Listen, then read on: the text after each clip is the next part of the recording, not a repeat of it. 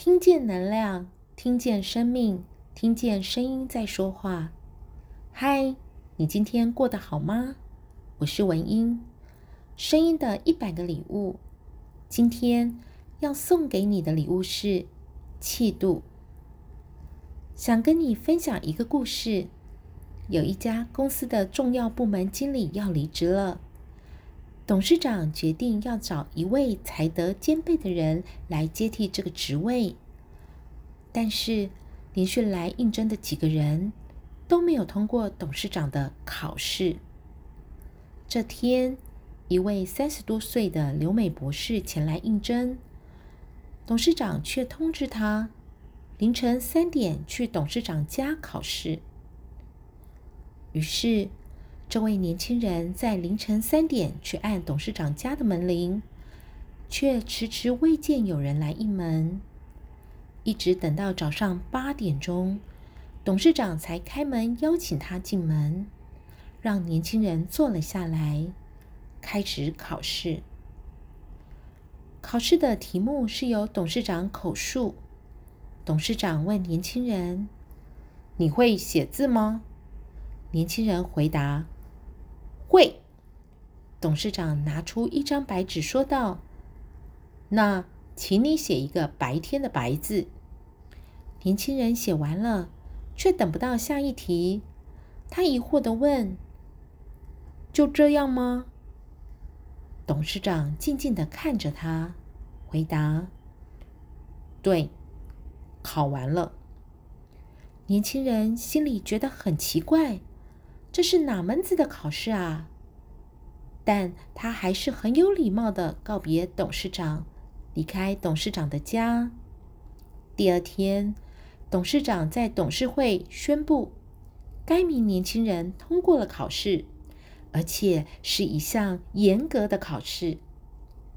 董事长说：“一个这么年轻的博士，他的聪明与学问一定不是问题，所以。”我考其他更难的。接着又说：“首先，我考他牺牲的精神。我要他牺牲睡眠，半夜三点钟来参加公司的应考，他做到了。我又考他忍耐，让他空等了五个小时，他也做到了。接着，我考他的脾气，看他是否能够不发飙。”他又做到了。最后，我考验他的谦虚。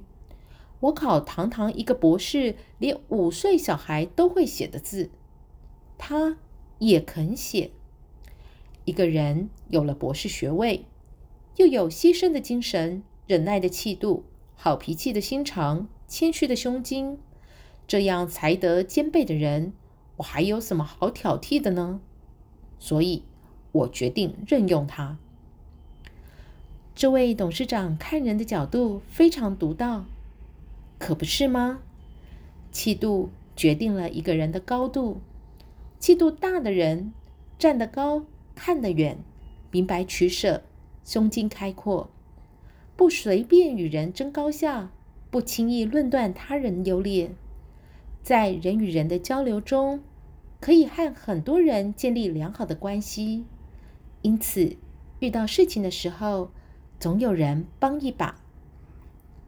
气度大的人，既拥有胆识，也拥有远见，坚持自己的品格，坚守自己的信念，不自暴自弃，不轻言放弃。